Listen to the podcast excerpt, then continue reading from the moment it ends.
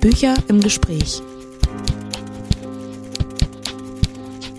Der Podcast des Leibniz-Zentrums für Literatur und Kulturforschung. Hallo und herzlich willkommen zu einer neuen ZFL-Podcast-Folge Bücher im Gespräch. Mein Name ist Eva Stubenrauch. Ich arbeite an der Humboldt-Universität an einem Projekt zur Geschichte der Literaturtheorie im 20. Jahrhundert. Und ich spreche heute mit Hanna Hamel, die hier am ZFL das Projekt Stadtland Kiez Nachbarschaften in der Berliner Gegenwartsliteratur leitet. Und uns beide verbindet nicht nur das Interesse an Gegenwartsliteratur, sondern auch die Herausgabe eines gemeinsamen Sammelbands, der den Titel trägt Wie postdigital schreiben, neue Verfahren der Gegenwartsliteratur und der ganz aktuell jetzt im August in der Reihe Literatur in der digitalen Gesellschaft bei Transkript erschienen ist. Open Access und jetzt auch gedruckt. Und beides, ähm, also der Band und unser Gespräch, dreht sich um die Frage, wie sich eigentlich die allerneueste Gegenwartsliteratur im sogenannten postdigitalen Zeitalter verändert und ob sie sich verändert. Ja, hallo, auch von meiner Seite und schön, dass wir jetzt die Gelegenheit haben, über diesen Band zu sprechen, ähm, wie postdigital schreiben. Dieser Band äh, geht eigentlich auch auf eine Veranstaltungsreihe zurück, die letztes Jahr am ZFL und an anderen Orten in Berlin stattgefunden hat, die wir organisiert haben, bei der unterschiedliche Autorinnen und Autoren zu Gast waren, im Gespräch waren, in Podiumsdiskussionen. Und wir dachten uns, ähm, es wäre sinnvoll, diese unterschiedlichen Eindrücke von Gegenwartsliteratur, die wir dort gesammelt haben und die im Gespräch ähm, aufgekommen sind, Probleme, die diskutiert wurden, auch nochmal theoretisch, wissenschaftlich am Ende äh, in Form eines Workshops mit Kolleginnen und Kollegen, vorwiegend aus der Literaturwissenschaft, zu diskutieren. Und ähm, das Thema dieses Workshops war dann, wie postdigital schreiben. Und es ging in erster Linie um Verfahren und auch die Frage, wenn man jetzt den Begriff des Postdigitalen ernst nimmt, ob Verfahren, die in einer sogenannten analogen Literatur auch schon vor 100 Jahren vielleicht zu finden waren oder vor 50 Jahren zu finden waren, ob die überleben, ob die variiert werden, ob die weiterentwickelt werden oder ob es ganz neue Verfahrensweisen, Schreibtechniken, aber auch neue ästhetische Formen in den Texten gibt, die wir identifizieren können. Und dieses, dieser Verfahrensbegriff war dann eigentlich der, der Anhaltspunkt, um mit dieser Schwierigkeit umzugehen, postdigital eine Art Epochenbruch ist oder ob es da eher eine, eine Kontinuität zwischen sowas wie, wie analogem Schreiben und digitalem Schreiben gibt. Und dieses Konzept des Postdigitalen, das ist eigentlich auch schon älter. Das ist ja nichts ganz Neues und wir haben uns das auch nicht ausgedacht. Ähm, das kommt eigentlich aus der elektronischen Musik. Und äh, ja, dieser Begriff, so problematisch er auch ist, wie alle Begriffe, die irgendwie ein Post mit drin haben, ist natürlich ganz interessant aktuell, weil wir ja alle sehen und erleben, dass dass Digitalität oder Digitalisierung eigentlich omnipräsent ist und auch alle Lebens- und Arbeitsbereiche durchdringt. Und es gibt jetzt eigentlich zwei Möglichkeiten, damit umzugehen. Also so haben wir das auch besprochen. Entweder zu sagen, ja, das Digitale fordert uns so heraus und ändert unsere Arbeitsweisen so sehr, dass nichts gleich bleibt. Oder das Digitale fügt sich ein und alles, was wir vorher gemacht haben, existiert jetzt quasi parallel oder, oder existiert in einer anderen Form. Also wir können mit Büchern umgehen, wir können die Bücher aber auch als PDF lesen, zum Beispiel. Ne? Und äh, was bedeutet das eigentlich sowohl für Literaturproduktion als auch für Literaturrezeption natürlich? Weil was sich besonders verändert, sind ja auch die Verhältnisse zwischen den Lesenden und Schreibenden.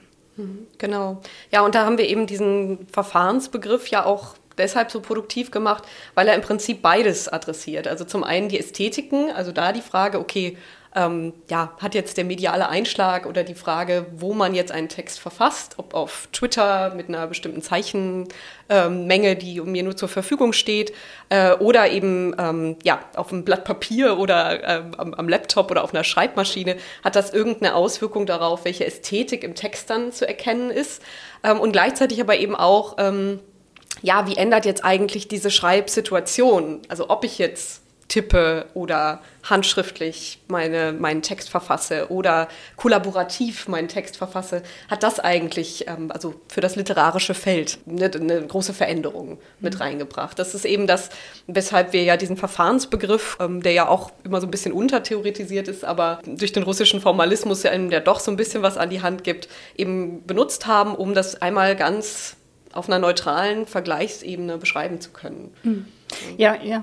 Ich fand ihn auch deshalb sehr produktiv oder finde ihn nach wie vor sehr produktiv oder zumindest mal öffnend, weil es ja heute eine sehr starke praxiologische oder literatursoziologische Diskussion um Gegenwartsliteratur gibt. Zum Beispiel eben auch anhand des Begriffs der Schreibszene, den wir auch verwendet haben, der eben zeigt, dass der Schreibakt oder der Schreibprozess nicht an einer einzelnen Person, an einem souveränen Autor hängt, sondern dass da ganz unterschiedliche Elemente oder auch AkteurInnen mit im Spiel sind. Das ist natürlich das Blatt Papier und der Stift. Das sind heute aber auch Algorithmen. Das sind aber auch die LeserInnen und Leser. Und diese Eröffnung der Schreibszene oder auch diese Unbekanntheit dessen eigentlich, was da passiert. Unbekanntheit zum Beispiel vor allen Dingen auch mit Blick auf äh, Large Language Models wie ChatGPT.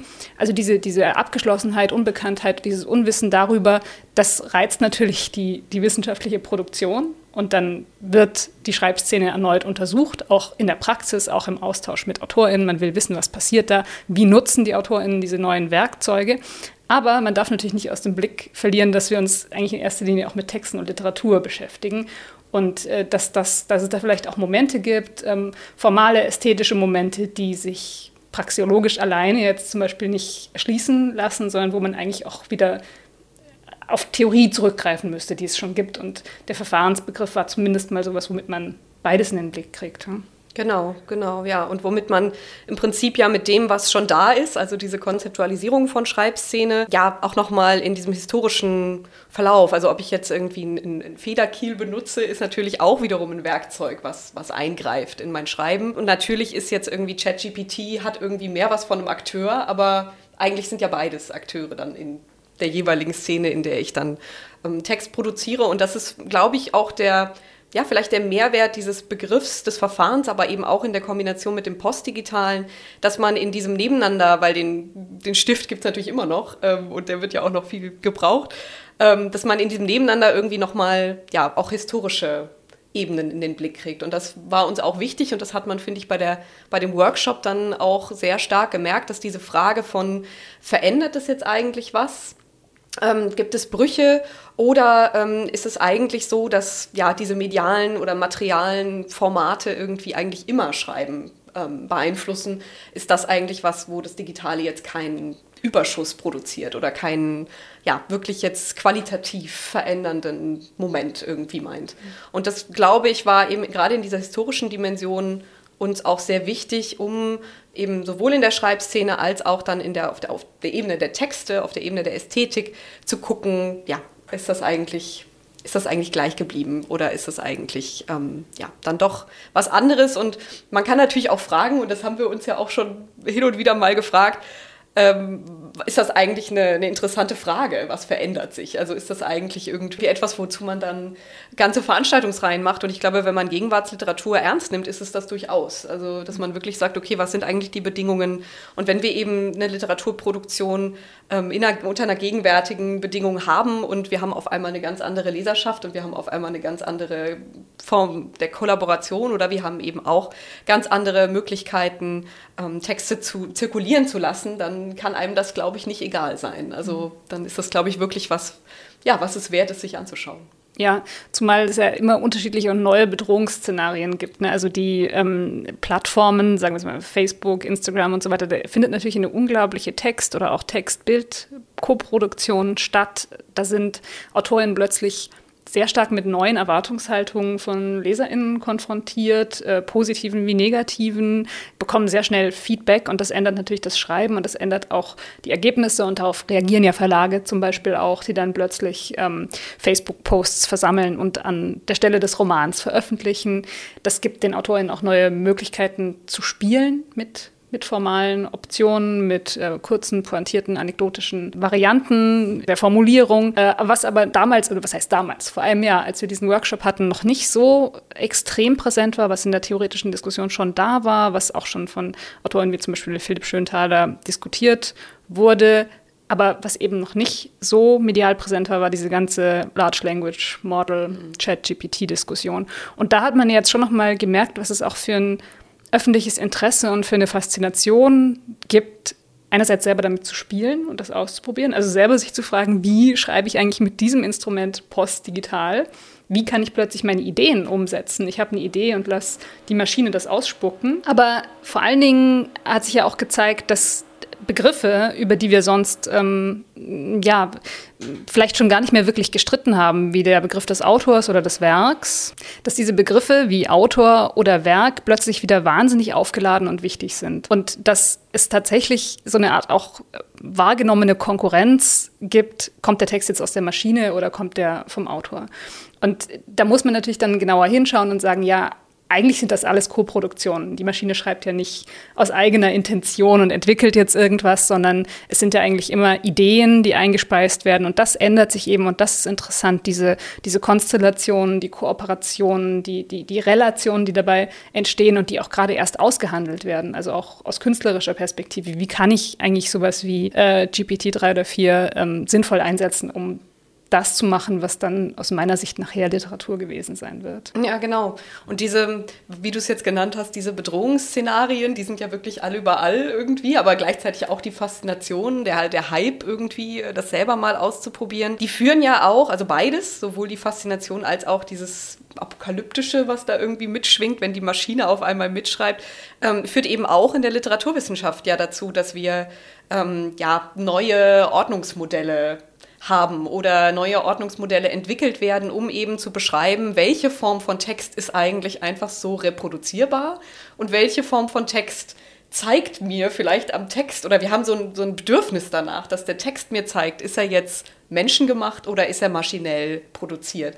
Und das spielt eben in diesem Band und hat auf dem Workshop ja auch eine Rolle gespielt. Ja, diese Frage, woher kommt zum einen überhaupt diese, diese, dieser Orientierungswunsch? Haben wir den eigentlich äh, oder hat den nur eine Disziplin, die sich mit Texten beschäftigt, wie, wie unsere eben nochmal im, im Speziellen? Ich glaube, wir haben ihn aber alle, diesen Orientierungswunsch.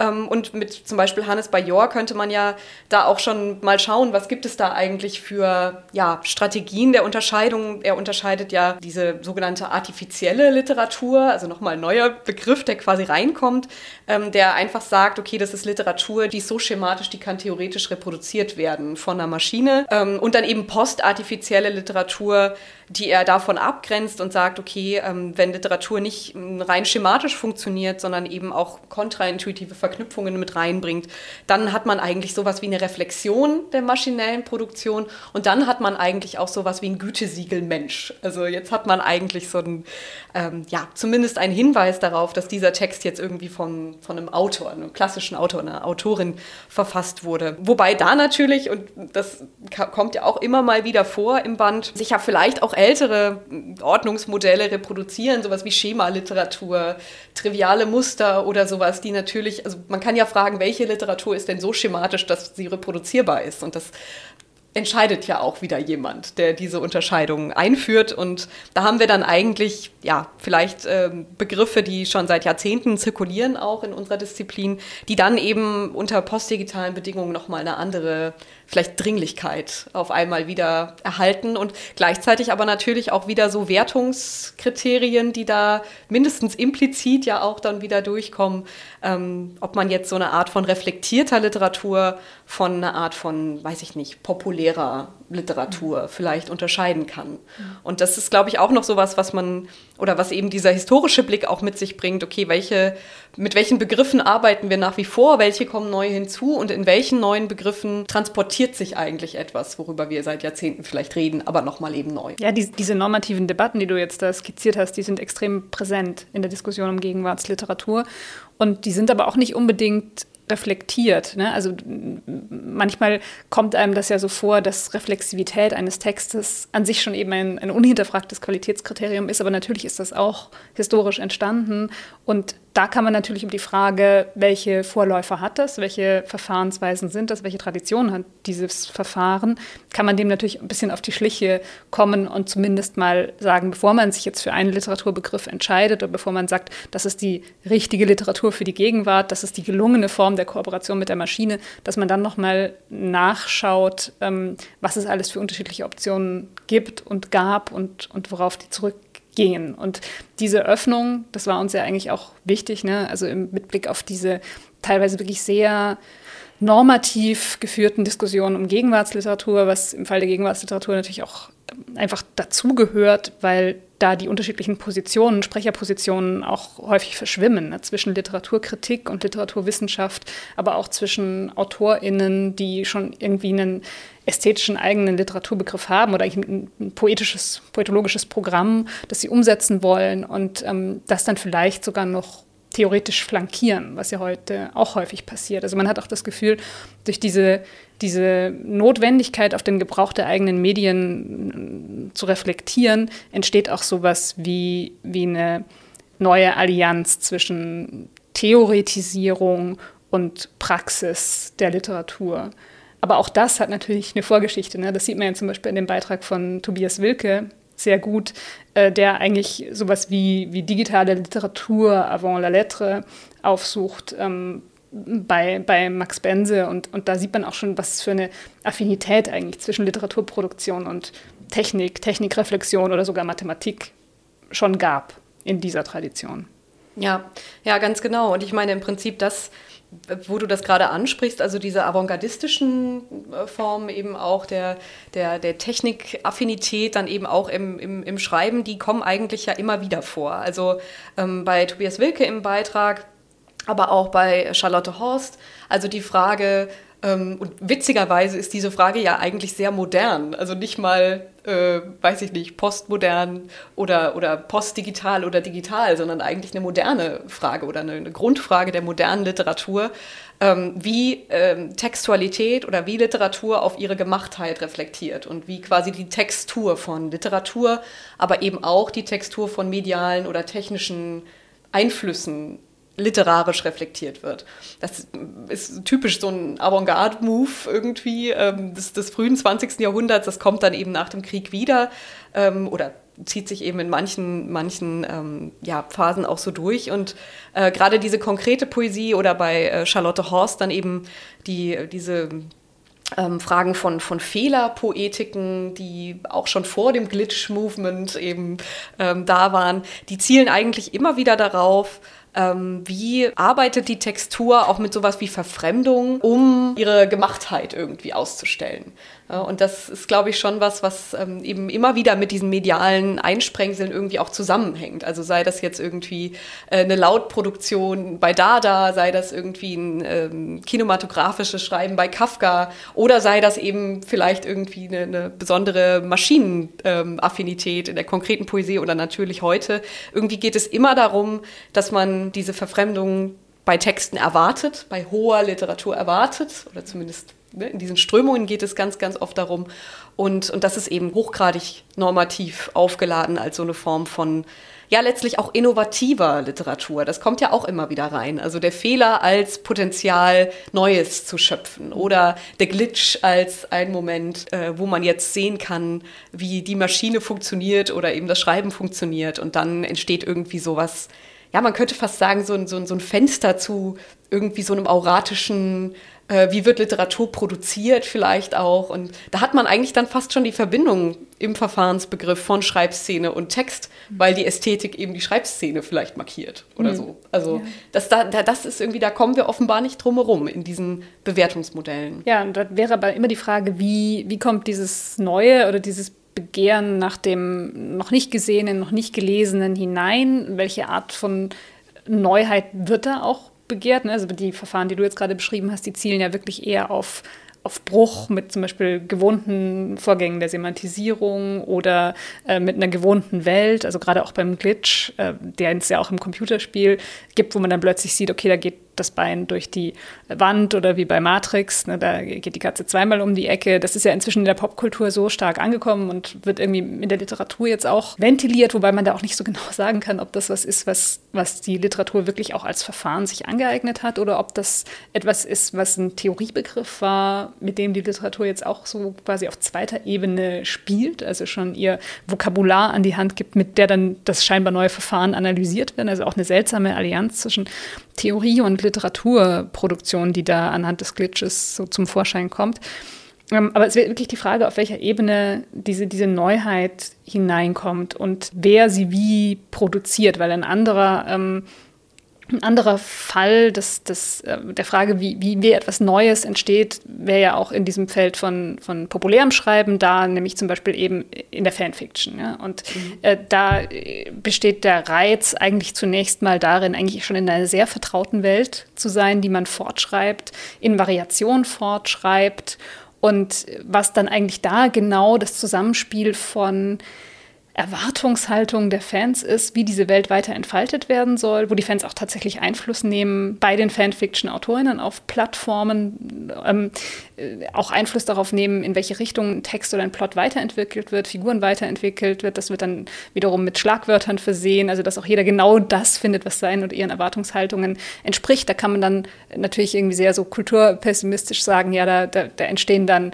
Stilgemeinschaften, die immer nur reproduzieren, was ohnehin schon erwartbar war aber so einfach kann man es sich wahrscheinlich nicht machen. Also es zeigt ja zum Beispiel auch der Beitrag von Martina Stemberger, dass da durchaus auch andere Elemente einer Metareflexivität oder auch eines Theorie-Fanfiction-Diskurses mit hineinkommen, der schon fast sowas wie ja, literaturwissenschaftliche Züge hat oder auch mit sehr stark literaturwissenschaftlichem Vokabular spielt, mit Kategorien wie Kanon und Nicht-Kanon äh, und wo man zum Beispiel auch gar nicht dieses Vorurteil realisiert sieht, dass ähm, sich Fanfiction-Literatur quasi nur mit, mit niederen Genres beschäftigen würde, sondern im Gegenteil, es werden natürlich auch Klassiker und, und Shakespeare Fanfiction-Texte geschrieben. Mhm. Und die Odyssee, ja, wo man sich auch ja. fragen kann, ob die nicht per se schon dazu einlädt, irgendwie das immer wieder zu, zu reproduzieren. Und das wird dann eben auch gemacht. Und ich finde es aber interessant, wirklich diese Frage von, ähm, ja, wie du jetzt auch angesprochen hast, Stilgemeinschaften, ist das nicht eigentlich sowas, wo eigentlich Erwartbares wieder reproduziert wird mit einer leichten Verschiebung, sodass es immer noch ein bisschen neu ist, dass wir es wieder gerne lesen. Man kann aber natürlich auch fragen, ob das nicht eigentlich ein Grundzug des Populären ist und ob das eigentlich so für, für Fan, natürlich gilt es für Fanfiction, es gilt aber vielleicht eben auch für ganz viele andere populäre Formate und ähm, da finde ich eigentlich jetzt auch, auch spannend, da komme ich jetzt gerade so irgendwie drauf, als du das nochmal so beschrieben hast, auch mit diesen Metaisierungstendenzen, ob man eigentlich, oder was ja so ein bisschen so ein, vielleicht so, eine, so, eine, so ein Gap ist in dieser Diskussion, ist, es gibt diese, diese unglaublich auch oft affirmativen ähm, Überlegungen darüber, dass jetzt auf einmal alle mitschreiben können. Also Teilhabe äh, als großes Demokratisierung, als große äh, Stichworte, die da eigentlich immer fallen. Und das ist ja auch so, dass äh, also Gatekeeper-Tendenzen sich verschieben, dass wer ein Endgerät besitzt, irgendwie einen leichteren Zugang hat, wie du sagst, eben auch dann auf die AutorInnen vielleicht auch Einfluss haben kann oder AutorInnen, dass sogar quasi ihr Publikum über die leichte Zugänglichkeit auf Instagram oder sowas fragen, äh, welch, wie soll denn meine neue Figur aussehen oder oder sowas und das wird kollaborativ entschieden. Auch das ist ja wirklich was, was irgendwie total spannend ist äh, zu untersuchen. Und, und gleichzeitig gibt es aber dann diese Orientierungssachen, die dann wieder eingrenzen und sagen, nee, eigentlich ist nur das technisch hoch ähm, artifizielle digitale Literatur. Also das andere ist dann irgendwie das, was so literatursoziologisch untersucht wird und das ist eben das, was jetzt wirklich Verfahrensanalysen, formale Analysen und so weiter irgendwie ähm, bedarf. Und anders als vielleicht bei einem Medium wie dem Film, der natürlich auch Kunstfilm als, als äh, irgendwie ne, äh, Bereich hat, aber ja doch irgendwie vielleicht immer so ein bisschen den Hauch des Populären, ist irgendwie hier dann wieder diese wird das so eingezogen und wird irgendwie so gesagt, okay, ähm, digitale Literatur ist, ist die, die ihr Digitalsein ausstellt und die das irgendwie so ja, reflektiert eben. Und das war, war uns ja einfach auch wichtig, eben gerade mit, diesem, mit diesen zwei Texten zu Fanfiction. Eva Geulen spricht da ja auch ähm, in ihrem Beitrag drüber, das mal so ein bisschen wieder einzuebnen und zu sagen, okay, eben gerade, es gibt eben auch Medialisierungsphänomene in Fanfiction. Es gibt ja sogar bei, bei Eva Geulen dann mehrere Ordnungen von Fanfiction, die sie aufmacht. Also können wir es uns so leicht leicht machen, diese Massenproduktion, sage ich jetzt mal, zu ignorieren. Und ich glaube, wir würden sagen, nein, können wir nicht. Und deswegen ist es irgendwie spannend, sich das mal zusammen anzugucken und mal nicht vorschnell irgendwie was auszusortieren. Wobei man dann natürlich ganz neue Herausforderungen hat, wie zum Beispiel unendliche Corpora, ne, mit denen ja. man auf einmal hantiert. Was ja. man ja bei Martina Sternberger auch sieht, wo unglaublich viel Material auch einfach drin ist. Ja. ja, es ist immer so ein schmaler Grad zwischen so Nobilitierung, Auswahl des Korpus, mit dem man sich äh, beschäftigen möchte und ähm, vielleicht auch ja, Entscheidungen für eine bestimmte ja, Forschungsposition, für einen bestimmten Gegenstand und gleichzeitig ist die Aushandlung aber quasi nicht nur auf der Seite derer, die das betrachten und, und irgendwie da jetzt sagen, okay, meine Gegenstände sind sowohl populär als auch kanonisch, sondern tatsächlich irgendwie auf der Seite der Schreibenden ja auch. Also vielleicht nicht unbedingt so theoretisch reflektiert, aber wirklich einfach aus der Frage, wie geht man damit um? Ähm, wie, welchen Weg zum Publikum wählt man auch? Ich glaube, dass es da inzwischen ja eine unglaubliche Zahl von Menschen gibt, die einfach schreiben und einen ganz spezifischen Genuss auch aus dem anonymen Schreiben, zum Beispiel Fanfiction, Fiction schreiben, ziehen und trotzdem eine riesige Leserschaft haben, aber niemals den Weg über einen Verlag gehen. Und dass, dass diese Art, ja, der digitalen Literatur natürlich auch interessant ist und ja, aber irgendwie dann auch in einem, in einem, neuen oder ambivalenten Verhältnis zum, zum Kanon steht. Auf der anderen Seite, wenn man sagt, okay, alles ist jetzt digitale Literatur, weil, oder alles ist postdigitale Literatur, das kann man natürlich irgendwie auch ganz gut argumentieren, aber dann verliert man wieder so ein bisschen die Frage des, also den, den Zuschnitt, ne, was eigentlich, was überhaupt Literatur ist und da ist alles jetzt postdigitaler Text oder gibt es da nochmal Abstufungen?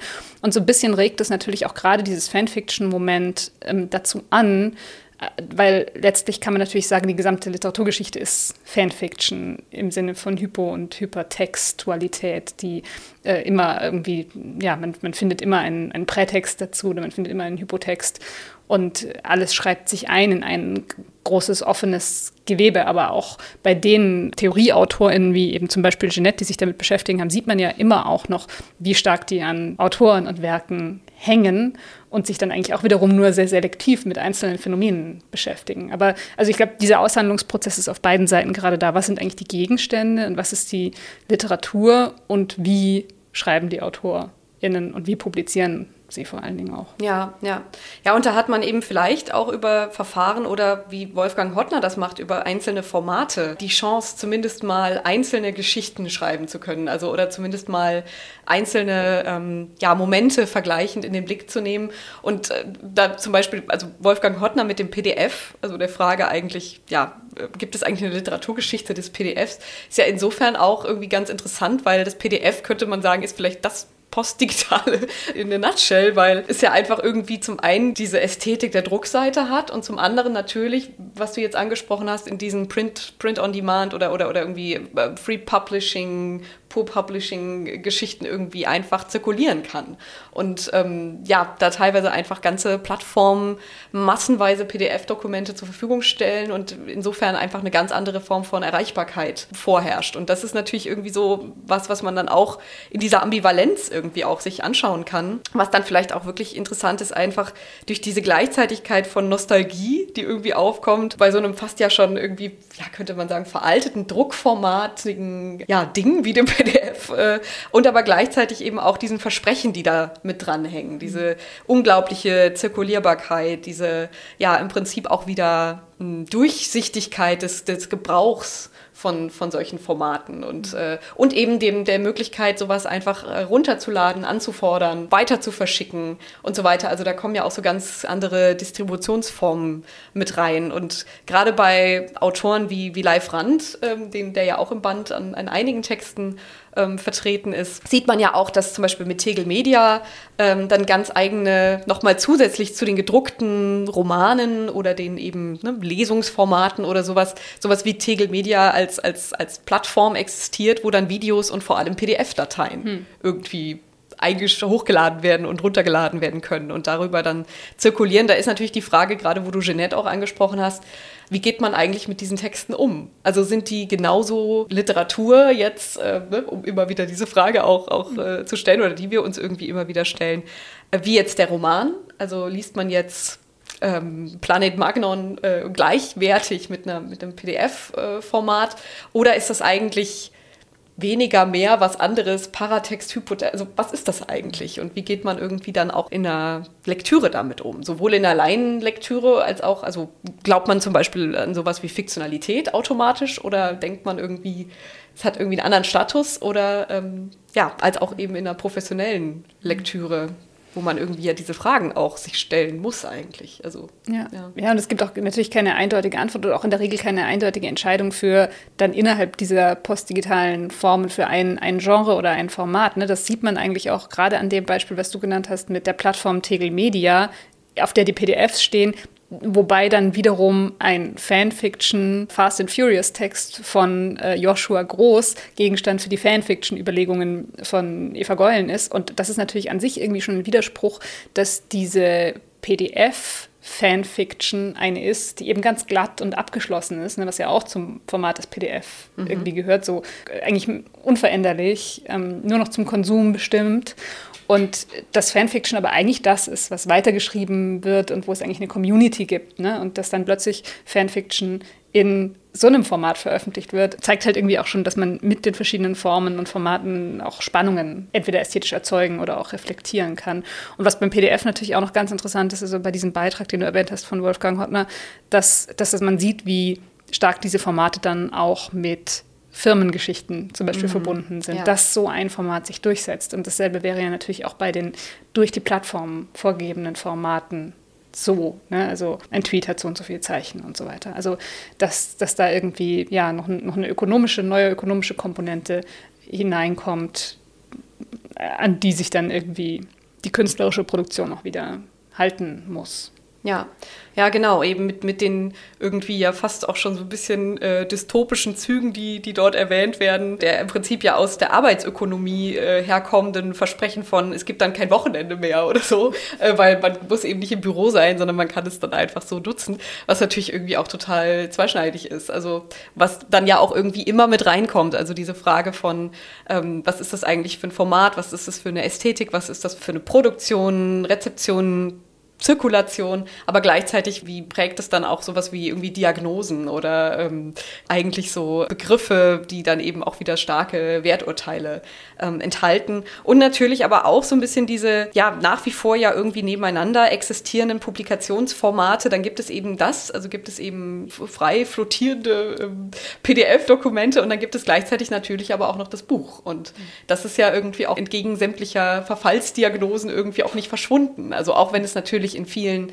Publikationsformaten oder, oder Fanfiction-Plattformen oder sowas jetzt vielleicht nicht, äh, nicht unbedingt immer als Resultat am Ende steht. Aber es ist ja doch nach wie vor da und es hat offenbar eine eigene Qualität und wie das quasi vor sich geht oder was da nochmal publiziert wird, ähm, und welche, welche Formen dann eigentlich vielleicht im Nachhinein noch zugänglich sind im Netz oder nicht oder nur noch als gedrucktes Buch oder sowas. Das sind ja auch alles mhm. ähm, Fragen, die mit eingehen und die ja auch im Band dann teilweise angesprochen werden, zum Beispiel bei, bei Jan Lietz, dass, dass manche AutorInnen äh, sich bewusst für nur eine Romanpublikation oder sowas entscheiden. Also auch das ist ja etwas, wo im Moment eigentlich alle, die Literatur produzieren, die sich mit auseinandersetzen müssen, äh, welche, welche Wege gehe ich jetzt eigentlich? Kann ich das oder auch von Verlagen wird das ja ganz oft dann eben ganz stark mit, mit reingebracht. Ähm, kann ich das jetzt eigentlich nur noch so machen oder, oder muss ich jetzt alles bedienen oder brauche ich jetzt einen Instagram-Account? Brauchen meine Figuren einen Instagram-Account, äh, sodass irgendwie diese, diese Grenzen nochmal fluider werden und so. Also spiele ich jetzt da mit oder spiele ich nicht mit? Und das sind natürlich alles Entscheidungen, die man irgendwie vielleicht wirklich jetzt mittlerweile treffen muss. Mhm. oder eben, also wozu man sich in irgendeiner Weise verhalten muss ja. und was natürlich die Lektüre dann auch steuert. Ja, ja auf jeden Fall ist das Nebeneinander im Moment eher dominant. Ne? Also es gibt alles und es gibt Optionen, es gibt reine Printpublikationen, es gibt ähm, PDFs oder eben beides. Ähm, sodass jede Leserin, jeder Leser das eigentlich dann auch in der für sie oder ihn praktischen Form bekommt. Ne? Davon profitieren wir als LiteraturwissenschaftlerInnen ja auch sehr, dass äh, Texte auf einmal sehr leicht durchsuchbar sind und man eigentlich auch Verschlagwortungen ähm, ja, einfacher, einfacher darauf Zugriff hat, als es vielleicht mal über irgendein Stichwortverzeichnis war, wo dann das Stichwort nicht drin ist, was man gerade sucht. Ähm, also das auf verschiedenen Ebenen für verschiedene Nutzungen bereitzustellen, scheint irgendwie gerade so eine Tendenz zu sein, was dann für Entscheidungen noch fallen oder welchen Spielraum in der Gestaltung man da noch hat und, und wie geschrieben wird und wie diese ganzen Relationen mit neuen Techniken ausgehandelt werden. Das ist etwas, was, glaube ich, gerade passiert, also sowohl von Literatur als auch von Theorieseite. Aber wo wir gerade so beim PDF sind und bei den unterschiedlichen Formaten, sollten wir vielleicht auch noch darauf hinweisen, dass das Buch von uns natürlich auch in mehreren Formaten ja, erschienen ja. ist. Also, ähm, dass man das Open Access herunterladen kann und ähm, sich aber auch sehr gerne natürlich als Buch nach Hause holen kann. Ja, ja. Ja, und was natürlich irgendwie dann auch wiederum ähm, ja, bedingt, wie, wie wir jetzt damit umgehen. Ne? Also wir haben jetzt die Open Access äh, Version hier praktischerweise schon da und dieses, das Buch ist irgendwie noch drei Stops entfernt und wir können leider nicht blättern gerade, aber Zugänglichkeit ist ja trotzdem dann schon, schon gewährleistet und hat aber doch nochmal eine andere, andere Gebrauchsform irgendwie. Und was eigentlich vielleicht auch noch so, wo wir eben bei, bei Live Rand waren und eben diesen verschiedenen Fragen der oder des Formats oder der, der Publikation, ähm, ist was, was ja auch in einigen Texten rauskommt, dass das wiederum ähm, irgendwie auch ganz interessante Fragen der Literaturkritik ja auch mit sich bringt. Also die an Popliteratur ja irgendwie immer adressierte oder oft adressierte Diagnose von Oberflächlichkeit, die eben sich dann vielleicht durch, durch solche Benutzeroberflächen oder sowas nochmal mehr steigert, seien sie jetzt eben im, im Format oder in der Publikationsform äh, mitgedacht oder seien sie als Referenzen im Text irgendwie verstreut, also wie irgendwie das Smartphone, wo dann äh,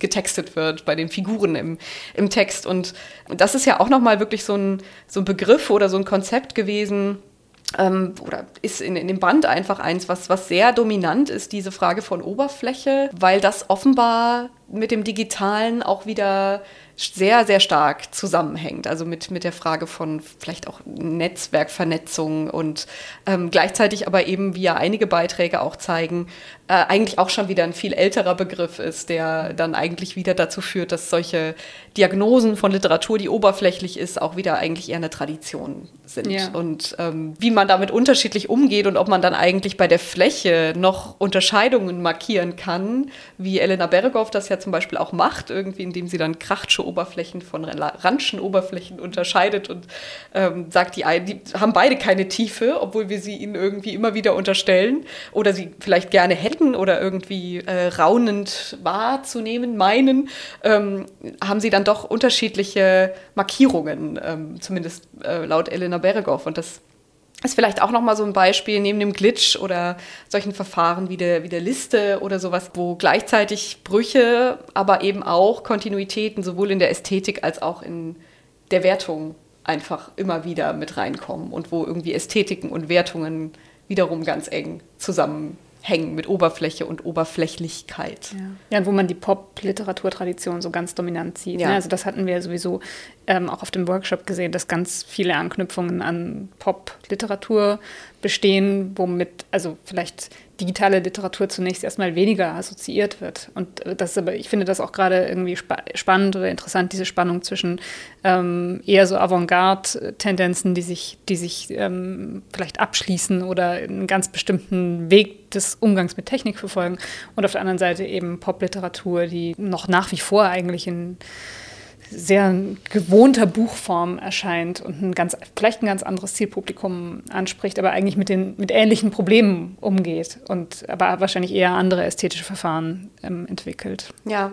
Ja, und die ja wiederum irgendwie, wie, wie Eva Gollen auch in ihrem Beitrag schreibt, eigentlich selber immer Fanfiction ist, ne? weil ja. sie eben einfach auch durch diese, diese unendliche Referenzierung von Gegenwartsphänomenen, von aber auch eben anderen populären Formaten eigentlich ähm, ja, immer schon Statements raushaut zu Rolling Stones oder Beatles äh, in früheren Formen und jetzt eben vielleicht, ja, welche, ähm, welche verschiedenen Musikstile oder welche Trägermedien man jetzt irgendwie nutzt und welche angesagt sind. Also das äh, ist, glaube ich, was, was sich, oder hat, glaube ich, die Tagung auch, auch gezeigt, ja, was sich was sich dann irgendwie so übersetzen lässt. Also von der Barberjacke hin zu ähm, ja, der Frage, welches Smartphone ist jetzt eigentlich das, was man nutzt, um äh, auf der Tanzfläche zu swipen oder so.